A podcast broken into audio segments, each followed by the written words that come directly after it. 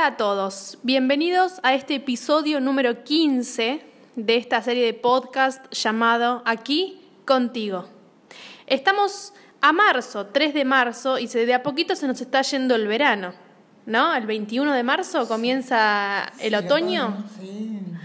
Estamos aquí junto con mi abuelita Matilde Vilani de Frerkin para charlar un poco y que nos cuente algunos relatos y algunos recuerdos de su vida. Ah, gracias. Hola, hola. Empezamos marzo. Cuántas esperanzas. Recuerdo en el mes de marzo de 1997 nacieron cuatro nietos. Marga y Cande mellizas, hijas de Celia, el primero de marzo. Francisco, el día 18, segundo hijo de Gisela. Y Emanuel, el 21 de marzo, hijo de Mariano, hijo de Cora. Tengo una foto de los cuatro bebés, uno de ellos es un bisnieto, hermosos en mi cama. Hoy son universitarios de 24 años, alegría de la familia. Cariñosamente los llamo mis marcianos. Qué, rápido pasa el tiempo, ¿no? Pensar que ya tienen 24, años.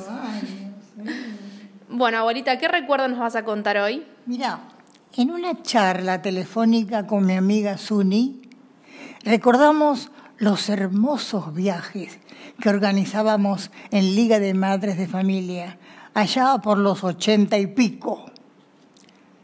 Les voy a contar uno de ellos, el viaje a San Isidro.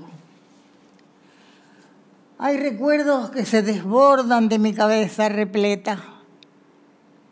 Ah, sacaré de, de a poco algunos para que haya lugar, un lugar holgado, para nuevos recuerdos.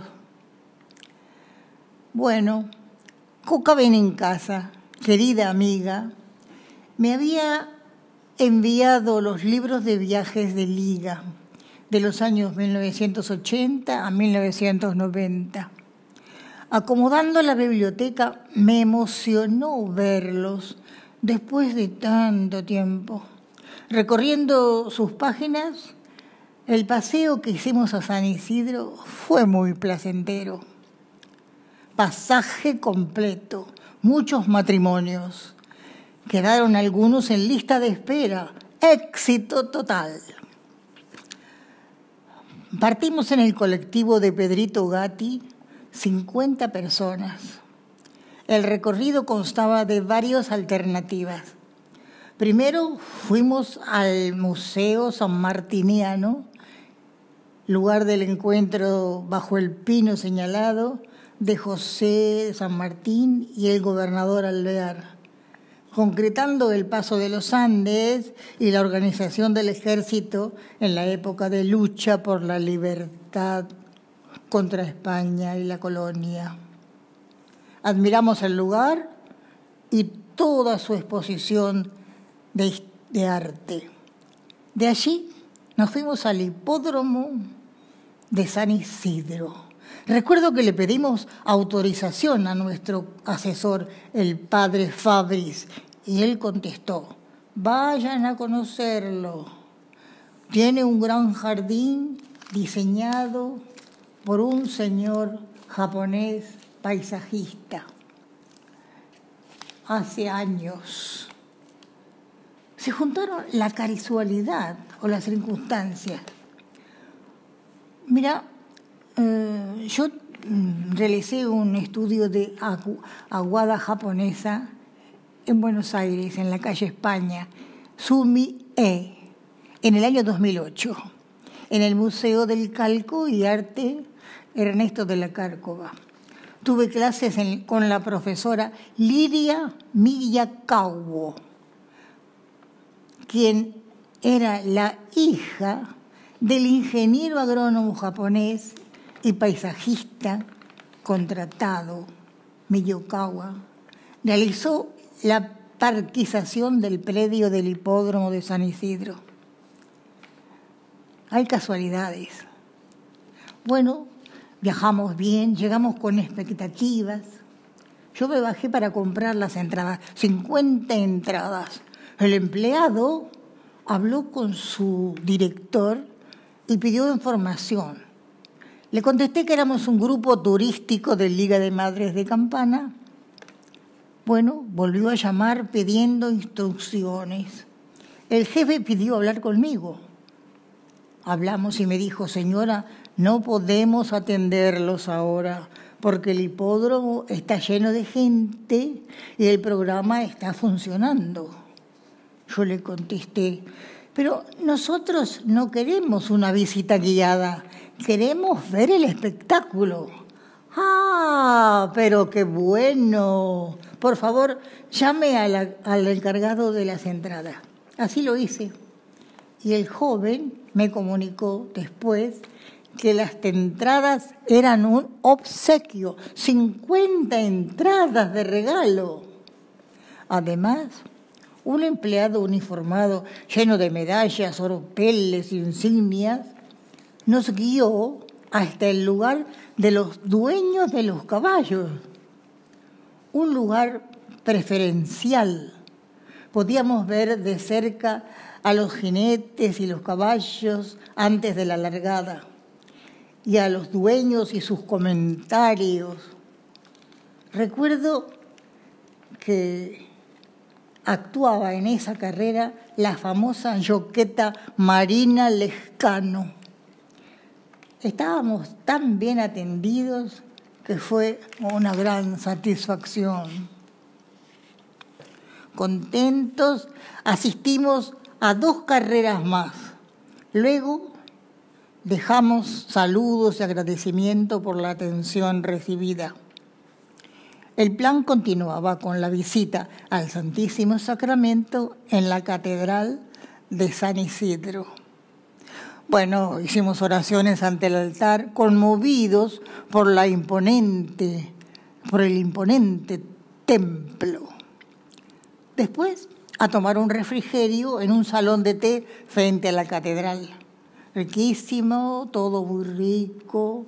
Y María Gerví festejó ese día su cumpleaños con un postre y sidra, obsequio del establecimiento.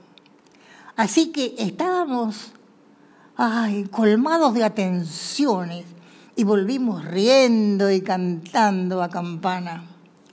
Todos se anotaron para el próximo viaje. a cualquier destino con ustedes. El viaje fue precioso decían al unísono los pasajeros. Qué bueno, qué hermoso paseo. Y al final recibieron todo de regalo, las entradas. Estábamos sumamente agasajados. Fue exitoso. Bueno, es un poco la vuelta de todo lo, lo que hicieron, ¿no? Como Liga de Madres de Familia. Sí, hicimos muchísimos viajes hermosos a diferentes lugares, a Entre Ríos, a Buenos Aires muchas veces, que hay tantos lugares hermosos para ver. Ah, fue muy hermoso ese trabajo. Claro, lo que digo es que toda la gestión que ustedes hicieron como liga, de alguna manera se les agradeció en ese gesto de donar las entradas. de, En realidad siempre tuvimos eh, mucha, mucha alegría, mucha, mucho reconocimiento de, de la gente que viajó con nosotros. Linda, linda recuerdo. Bueno, y otro recuerdo, a ver. A ver. Ah, ayer con mi hermana Hilda recordamos las clases de economía doméstica en la escuela normal, en primaria y en secundaria. Teníamos la profesora Enriqueta de Gazaniga. Ella daba clases de música, con decirte que nos enseñaba a solfear en la escuela y después en cocina y todos los jueves preparábamos con ella platos sin cocción, porque no teníamos cocina. Por ejemplo, mayonesa y postre de vainilla. No había mayonesa en el mercado, no se podía comprar la mayonesa, había que hacerla casera. Y nosotros teníamos que aprender a hacerla. Así que por turno, una alumna batía las yemas y otra con el aceite, despacito, despacito. Todas traían ingredientes, fiambre, papas hervidas, huevos duros, etc. Un día me tocó llevar las papas. Yo me olvidé de prepararlas. Y llevé las papas del puchero de mamá. La señora Enriqueta me dijo, Matilde, pero Matilde, primero tenés que cortarlas en cubitos y después servirlos. Mm, me bajó la nota. Otro día era el postre. Por turno, todas debíamos aprender la crema de manteca. Era manteca y azúcar impalpable, batido con un juguito de limón o con café y la armábamos con vainillas remojaditas en almíbar, a veces un poquito de licor. Y después convidábamos a las maestras. Nuestros compañeros tenían clase de carpintería, hacían calados de madera, pero querían un poco de postre y rezongaban. Claro, qué, injusticia, ¿no? Porque ellos no podían comer maderitas. Ay, hoy te traje unos relatos de personajes. Este es Doña Simona. A ver, ¿qué personaje? Doña Simona. Es tarde, cuando levanté el auricular del teléfono, una voz grave, intensa, me conmovió. Habla Simona, por favor, llame a Corita. Atendí ella la comunicación.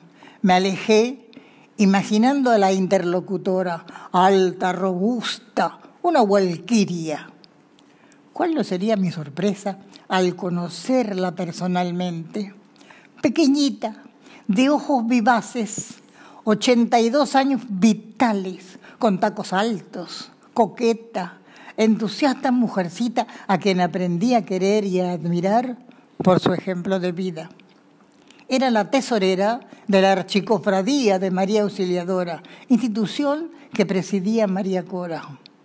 Ocupadas en ese tiempo del Bazar de Suertes, que era una venta periódica de objetos varios cuyo beneficio era destinado a la construcción de la escuela de oficios que regentearían los hermanos salesianos de Don Bosco. Desde la donación del predio, cuatro hectáreas, realizado por María Cora, todos los trabajos fueron emprendidos por la congregación de salesianos y las donaciones de los ciudadanos y especialmente las ferias, festivales, sorteos, bazares y cuanto evento podía organizar este grupo admirable de 40 señoras que, que alegremente trabajaban en bien de la comunidad. En ocasión de mis visitas a la ciudad, me invitaban a participar de su empeño. Mi trabajo consistía en diseñar, cortar y preparar vestiditos con telas que recolectaban de muchas tiendas, todas las socias, y que terminaban por coser, de coser ellas. Cuando se alistaban 400 ropitas, además de cientos de variadísimos objetos, se preparaba el famoso bazar dos veces al año.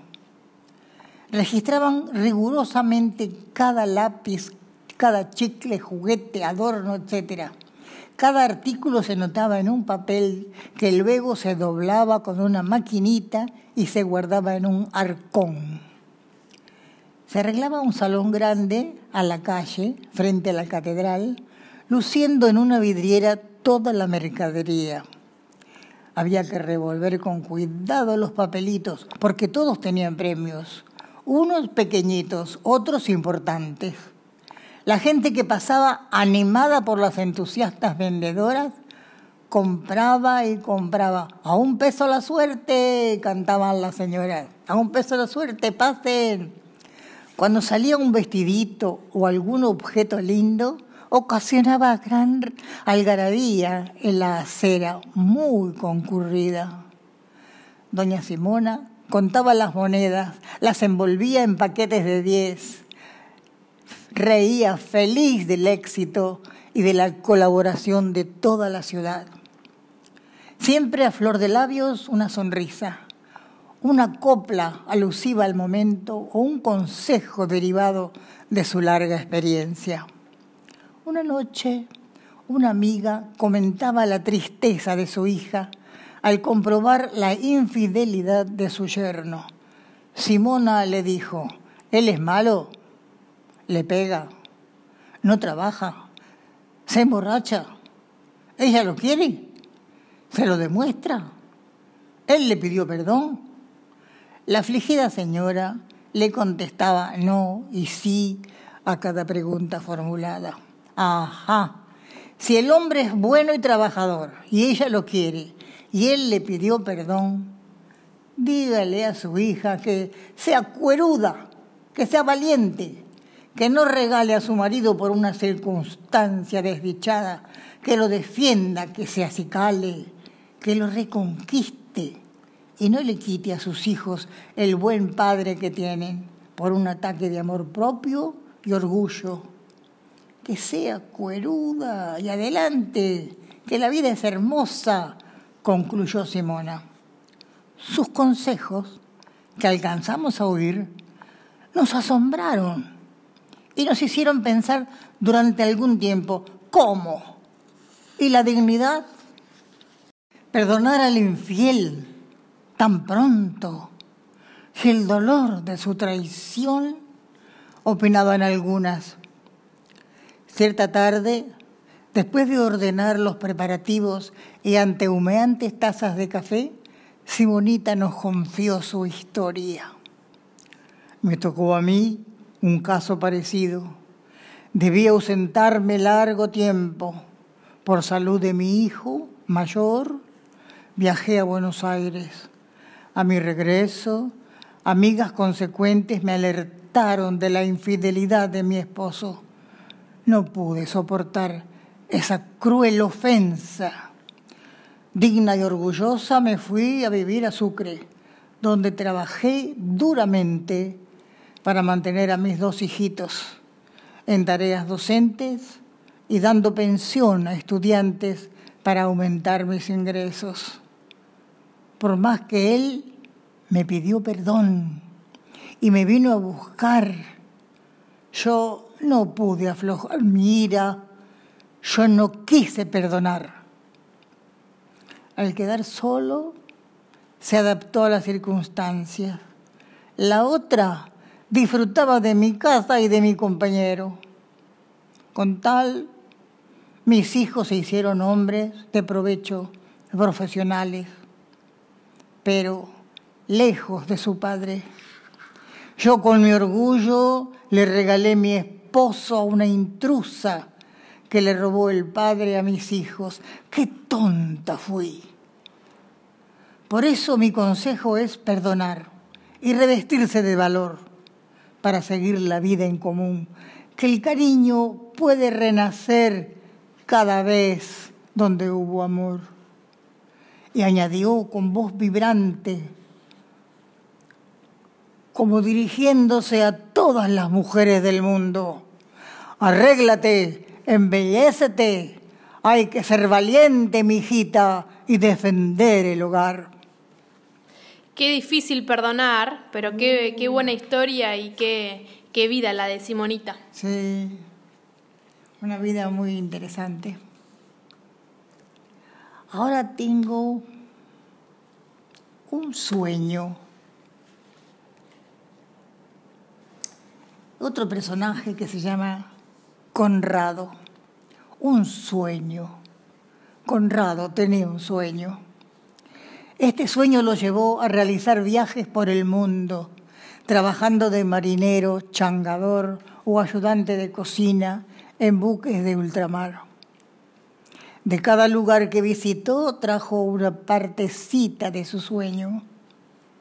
En Valle Grande, la ladera norte de la colina azul, sus padres tenían un ranchito y un gran predio en el que criaban ovejas y aves de corral. Cuando regresó el joven con sus ahorros y sus tesoros, les comunica sus sueños. Les plantea y juntos comienzan a elaborar planos y trabajos. Un sector de la propiedad rural se destinará al cultivo de dos tipos de hortalizas, espárragos y berenjenas que cotizan bien en el mercado. Y el resto sería su emprendimiento. Con esmero preparó los surcos, diseñó los espacios y sembró sus tesoros, las semillas de todos los lugares que había recorrido. Después de un tiempo de asistencia y cuidados, estallaron mil colores cuando crecieron las plantas exóticas, verdes, de muchos matices en sus hojas, esplendor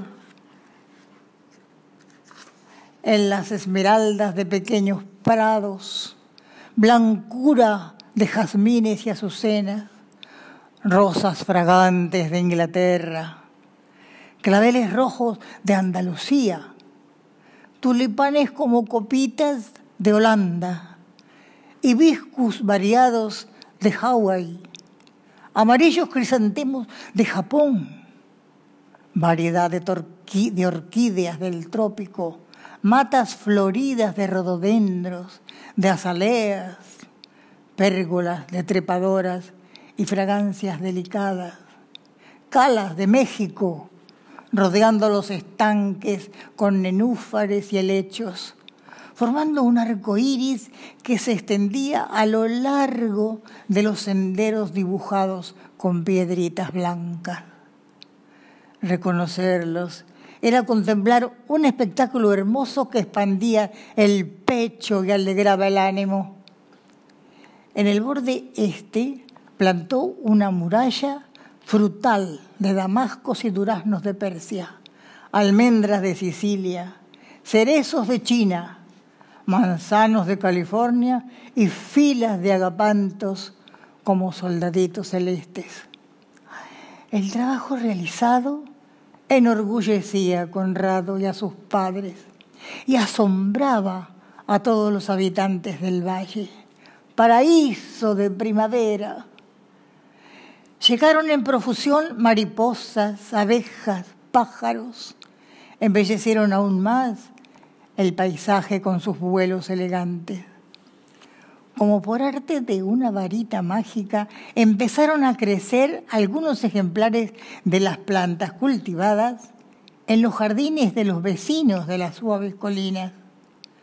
Poco a poco se multiplicaron y todo el valle se vistió de belleza.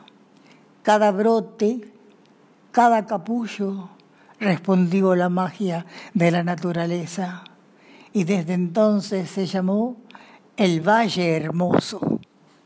Qué sueño que tuvo Conrado y qué, qué importante es la constancia, la perseverancia para poder lograr cada, cada sueño. Sí, así es. Ah, te encantan las historias, ¿eh? Sí, me gustan. ¿Sabes qué nos vamos ahora? Al romance. Algunos amores nacen como un momento mágico. Así. ¿Será que tú eres mágica? ¿Será que tú eres mágica? Porque cuando te acercas mis penas se disipan, mi corazón se alegra y me rodea luz diáfana. Si me miras, tus ojos son relámpagos de agua tu sonrisa es la puerta que promete esperanza. Se tornan en suspiros los sonidos del viento. Me envuelve tu perfume y se detiene el tiempo. Son tus manos caricias, es tu piel tan lozana. De todos los encantos, eres tú la guardiana. Y ahora viene un romance que están haciendo, mágica también. Hay magia en todos los romances, ¿no? Así es. Así es. Este se llama 4 de diciembre, fiesta. El forastero estaba cerca, junto a dos parejas amigas. Ella lo observaba como dibujando su estampa en el trasluz. Oía su voz. La escuchaba tan sugestiva, tan burbujeante en la risa, tan armonioso su tono, tan... ¿Qué será? Sí, eso fue lo que interesó, su voz, lo que la dejó a merced de la curiosidad por ese desconocido. Tal vez un avesado conquistador de incautas palomas, de imagineras del amor, como esta soñadora muchachita, quien a pesar de ser siempre homenajeada por su atractiva apariencia, considerada por su aplicación al estudio, por sus labores hogareñas, por su natural encanto femenino que le había formado una corte de constantes admiradores, jamás se había encontrado con joven como este, hábil en el galanteo, gracioso decidor, de buen porte, bien empilchado, luciendo detalles de vestimenta selecta, con anillo de brillante legítimo en el meñique, traba de corbata de platino, impecable traje. No obstante, la habilidad de ella para defender su inconquistable corazón sintió que le flaqueaban las fuerzas. Buscó ayuda a su alrededor ¿Dónde estaban las chicas compañeras? Tratando de avistar una fuga, algo que disipara su estremecido sentimiento de vulnerabilidad, pero se sintió presa de un extraño torbellino de sensaciones y que no eran más que la llamada del instinto, la llamarada que enciende la naturaleza en los jóvenes seres. Él, Xavier, también atraído por ella, llegó a su lado, acompañado por el anfitrión buscando la presentación formal. Se le acercó mirándola profundamente, estrechó su mano. Conmovida por su cercanía, Estela presintió que ese encuentro, que esa noche sería inolvidable. Los ojos en los ojos, con chispas que acentuaban los reflejos de las luces que parpadeaban ante las ramas de los árboles del jardín. Ellos entablaron un diálogo de sonrientes interrogantes y respuestas incompletas, como si trataran de prolongar y saborear poco a poco ese mágico momento. Para ellos, los demás se habían esfumado. Se escuchó la orquesta que en el salón ejecutaba música melódica. Él la invitó a bailar. Rodeó su cintura delicadamente, ya en la pista. La fuerza de la costumbre, la tradición, los ritos sociales permiten que un hombre y una mujer que recién se conocen se abracen apretadamente y meciéndose al compás, se desplacen.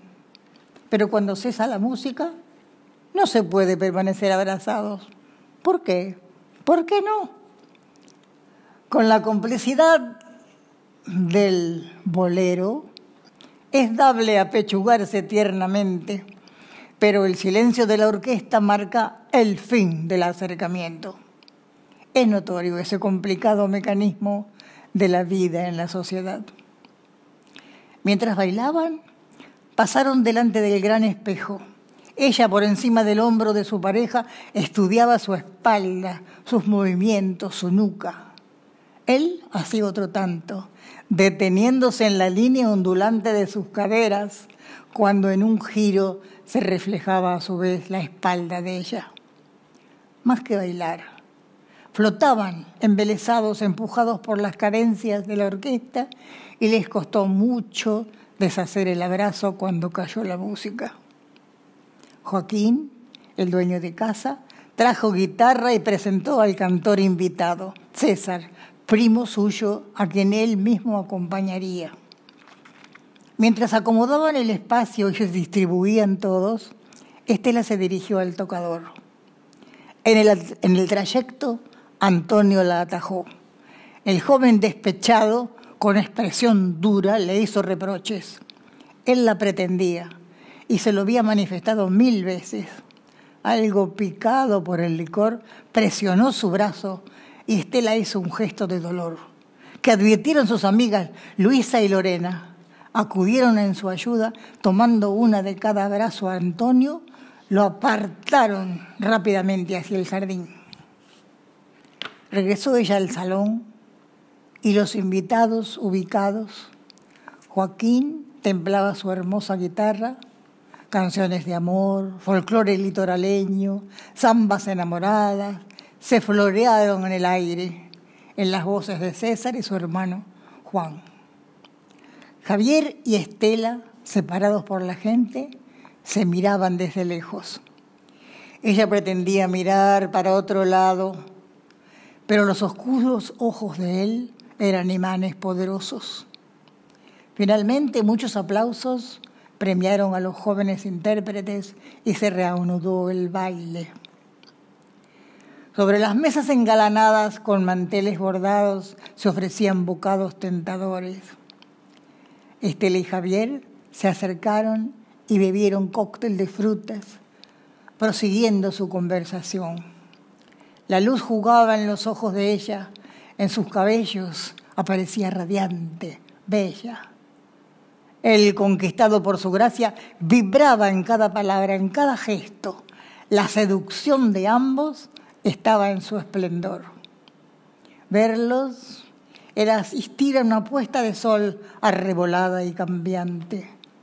Era como ver una cascada de agua cristalina con gotas iridiscentes, como presenciar el cortejo de aves del paraíso. Esa noche, el amor naciente grabó en la corteza del árbol de la vida dos nombres enlazados como sello triunfante. Me encantan las historias de amor y tu capacidad de poder expresarlas tan bien, que hace que todos los que la escuchamos nos vayamos imaginando. Se imaginan lo que estaba pasando. Ay, los amores, los amores. Ay, aquí. Hoy tenemos gratas noticias. Nicolás, mi nieto, hijo de Walter y Carla, se recibió de arquitecto, el primer arquitecto de la familia, con un glorioso 10. Felicitaciones. Sí, Nico, un fuerte abrazo. Eh, estamos muy orgullosos de vos y te, te mandamos muchas felicitaciones y a los tíos también, por supuesto, que siempre están haciendo el aguante, ¿no? Bueno, abuelita, hemos llegado a el fin de nuestro episodio número 15. Ay, aquí contigo, siempre esperando el encuentro. Hasta pronto.